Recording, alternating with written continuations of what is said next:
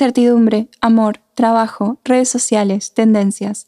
10 minutos para charlar sobre temas que nos importan, porque no, no somos tan raros y no, no estamos solos. Soy Flor Nieto y esto es Vida Milenial.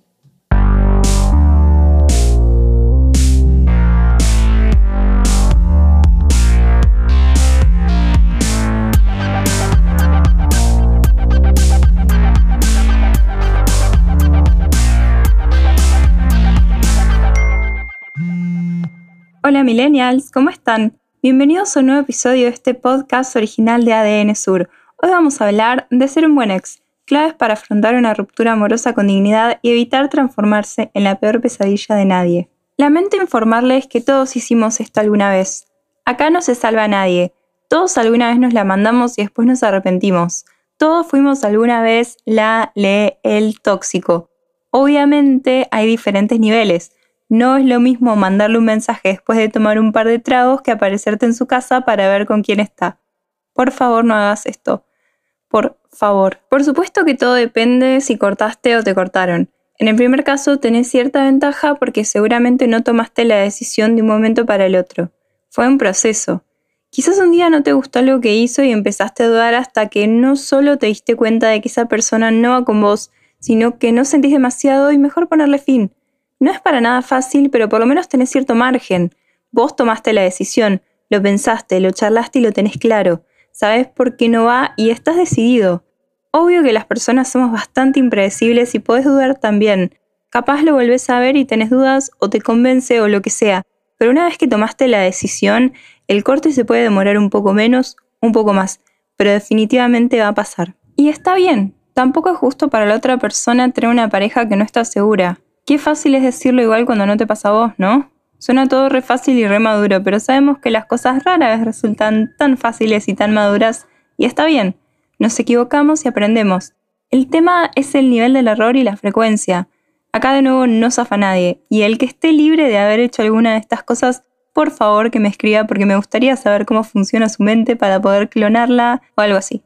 Volviendo al tema, en el mejor escenario cortaste vos y te deja en una situación bastante digna, por lo menos en lo social, porque como dijo Miguelito Foucault, nos movemos en relaciones de poder. Bueno, no dijo exactamente eso y es muchísimo más complejo, pero es algo así. Y acá vamos a la persona que más pierde. Pero no pasa nada, porque identificando lo sucedido podemos hacer algo al respecto y afrontarlo con dignidad, porque somos personas dignas y no nos merecemos ser un trapo de piso. Tanto como si dejamos o nos dejaron, estamos afrontando una separación y es un duelo. O sea, duele que algo que estaba y nos hacía bien no esté más. Existe toda una cuestión alrededor del amor romántico y centrar nuestra vida alrededor de una pareja o creer que nuestra identidad tiene algo que ver con esa persona. Joe Hemming, psicóloga conductista y experta en relaciones de pareja, dice que si bien es diferente para cada uno de nosotros, el sentimiento intenso de tristeza, pena y la sensación abrumadora de que nunca vamos a poder superar el dolor es común, en todos los casos. O sea que no somos tan raros en ese sentido y no somos incomprendidos para nada, y lo mejor, no estamos solos, tampoco estamos locos, dice. En términos del cerebro, las zonas que restringen el dolor físico se activan de la misma manera que con el dolor real. También puede generar síntomas de abstinencia muy similares a los que sufren los adictos a las drogas. En términos emocionales, una mala ruptura te hará pasar por cinco etapas de duelo. Negación, ira, negociación, depresión y aceptación. Y claro que en todo este proceso hay recaídas, o sea que todos pensamos que nos vamos a morir, pero no. La buena noticia es que es súper común y no, no nos vamos a morir. Un estudio publicado en el Journal of Experimental Psychology, por ejemplo, investigó la efectividad de tres estrategias de superación. Pensar en cosas malas de tu ex, aceptar y hacerse cargo de los sentimientos de amor por tu expareja y distraerte con buenos pensamientos que no tengan nada que ver con tu ex. Por supuesto que es más fácil estar enojado que estar triste, por lo menos en el enojo tenemos algo de vitalidad, pero a veces, y si somos muy impulsivos, podemos terminar escribiendo o llamando y no es la idea. Aceptar y hacerse cargo de los sentimientos, estar en paz con eso, es todo un proceso. Puede demorar bastante tiempo, así que no sé ustedes, pero yo me inclino un millón de veces por distraerse con buenos pensamientos que no tengan nada que ver con el ex en cuestión, porque no es el centro del universo. Por supuesto que si necesitas ayuda o hablar con alguien, hay muy buenos psicólogos dando vueltas y encima ahora por videollamada, lo mejor del mundo. Bueno, como dijo Hemmings, pasamos por las cinco etapas del duelo. Negación, ira, negociación, depresión y aceptación. Eso lleva tiempo, pero mientras tanto tenemos que seguir con nuestra vida y eso implica ser un buen ex. Acá más que qué podemos hacer es que no hacer. No te apures. Es importante saber que esto no es inmediato. Cada persona es distinta, pero no es muy probable que se te pase rápido. Es un proceso. Necesitas, valga la redundancia, procesar, calmarte y ver qué aprendiste, qué te enseñó la relación, qué harías de nuevo y qué no. También si querés volver en el futuro, tenés más posibilidades si creciste como persona. Ojo, crecer, madurar, mejorar es algo que deberías hacer por vos. De todas formas, si lo haces por otra persona, capaz también sirve. Quizás es un primer paso. Después de cada relación, cada viaje, cada gran experiencia, uno cambia, aunque sea un poquito, pero cambia. Por eso es crucial tomarte tu tiempo para procesar y vivir el duelo. No apresurarte a querer volver enseguida o empezar una nueva relación. Eso que un clavo saca otro clavo puede ser instantáneo, pero a largo plazo es confuso en Estados Unidos hay un concepto que se llama wallpapering, que básicamente es aplicar papel tapiz sobre papel tapiz en vez de sacarlo todo y empezar de cero. Lo aplican en las relaciones y es no terminar de cerrar la historia con alguien y empezar con otra, agregar capas y capas, agregar otro elemento de forma desprolija y no terminar de sacar algo. Para tu salud emocional es bueno procesar y después sí empezar con algo nuevo, con todo lo que aprendiste y no volver a cometer los mismos errores. Y lo digo por experiencia. Clavo tras clavo tras clavo y terminas con la cabeza como el chabón de Hellraiser o el muñequito de Geniol. No tires indirectas en las redes sociales. Por favor, no. Es re obvio, tanto si cortaste como si te cortaron. ¿No tenés nada mejor que hacer que compartir en Facebook, Twitter o Instagram un palo para tu ex?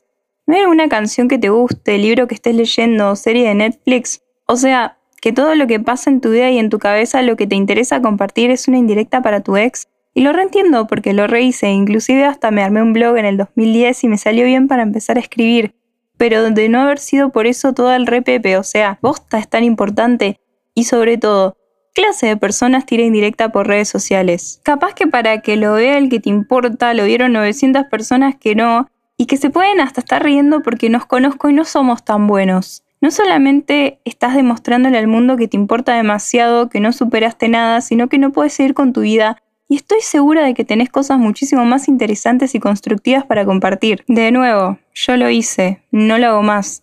Hace mucho tiempo no lidio con una ruptura y ojalá no tenga que hacerlo, pero en ese caso va a ser trabajo, trabajo, trabajo, cosas lindas y si quiero descargarme, le escribiré a mi hermana o a una amiga, o miraré videos de Alanis Morissette, Carlos Adnes, Taylor Swift o Carla Morrison tomando vino como una buena millennial. Un palo, un mal manejo nos puede costar el trabajo que queremos o la persona que sí es buena para nosotros.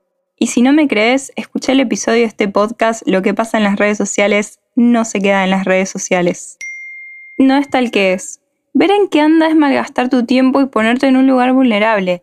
¿En serio querés saber qué hace? ¿A quién le pone me gusta? ¿A quién agrega? O sea, ¿en serio? ¿Para qué? ¿En qué te beneficia? El tiempo es lo único que no vuelve y créeme que no vale la pena. Si te vas a sentir mal, ¿para qué? No le escribas. Les voy a contar una historia real. Hashtag historia real. Hace tiempo me escribió un ex pidiéndome perdón por las cosas que hizo mal, después de como 8 años, o sea, ya represcribió, a nadie le importa. Resultado, lo bloqueé. Aprendí de toda la situación y no tengo ganas de ponerme a pensar en antes, sentirme mal por mi yo del pasado para que él se pueda sentir bien con él mismo. No, hacia adelante. Si hiciste algo malo, te arrepentís, pedí perdón, ni bien corte, no, no pidas. Especialmente si ya pasaron 8 mil millones de años y ni siquiera se hablan. Es egoísta. Es, hola, te interrumpo en tu vida para recordarte que te lastimé, te hice re mal, te manipulé, no estuve para vos y me porté como un imbécil, para que me perdones y así sentirme como que soy una buena persona. No, gracias, bloqueado. No le escribas si querés volver tampoco porque no hay nada que puedas hacer para convencerlo o convencerla. Ya estuve ahí también y si vuelve, ¿querés estar con alguien que no sabe si quiere estar con vos? Y si vos le cortas y te arrepentiste, ¿realmente querés estar con él o ella? Porque si así fuera, no sé si hubieses cortado, no lo sé. Tan solo soy una persona en internet. No le dé falsas esperanzas. Sí, como la canción de Cristina Aguilera. ¿Se acuerdan del disco en español de Cristina Aguilera? Random, pero icónico. Bueno, capaz te sentís culpable por cortar o capaz no te gusta que ya no esté a pesar de no querer estar más. Cosas complejas del ser humano. Si le decís algo como, bueno, capaz en cinco años podemos volver y está muerta, muerto con vos, probablemente te tome la palabra y aunque sepa que cortaron y que no es muy probable, muy en el fondo va a recordar lo que le dijiste y capaz no pueda superarte por mucho tiempo o sea incapaz de generar conexiones profundas porque en el fondo piensa que vas a volver. Sí, eso también me pasó. En este caso lo mejor es no decir nada, agradecer por los momentos, decir que hay cariño o lo que sea, valorar y chau. Mi mamá me aconsejó una vez y me dijo que hay dos formas de sacar una curita, rápido y doloroso o lento y menos doloroso. En la primera duele, pero es rápido y ya fue. En la segunda se prolonga en el tiempo y se puede sufrir más. Mejor de una, listo, y poder cerrar para empezar a sanar. Pensar que es el fin del mundo. No es el fin del mundo. Obviamente como nos pasa pensamos que sí y no sabemos cómo vamos a hacer para vivir sin esa persona porque el drama es algo que parece ir de la mano con el amor romántico. No, no tiene que ser así.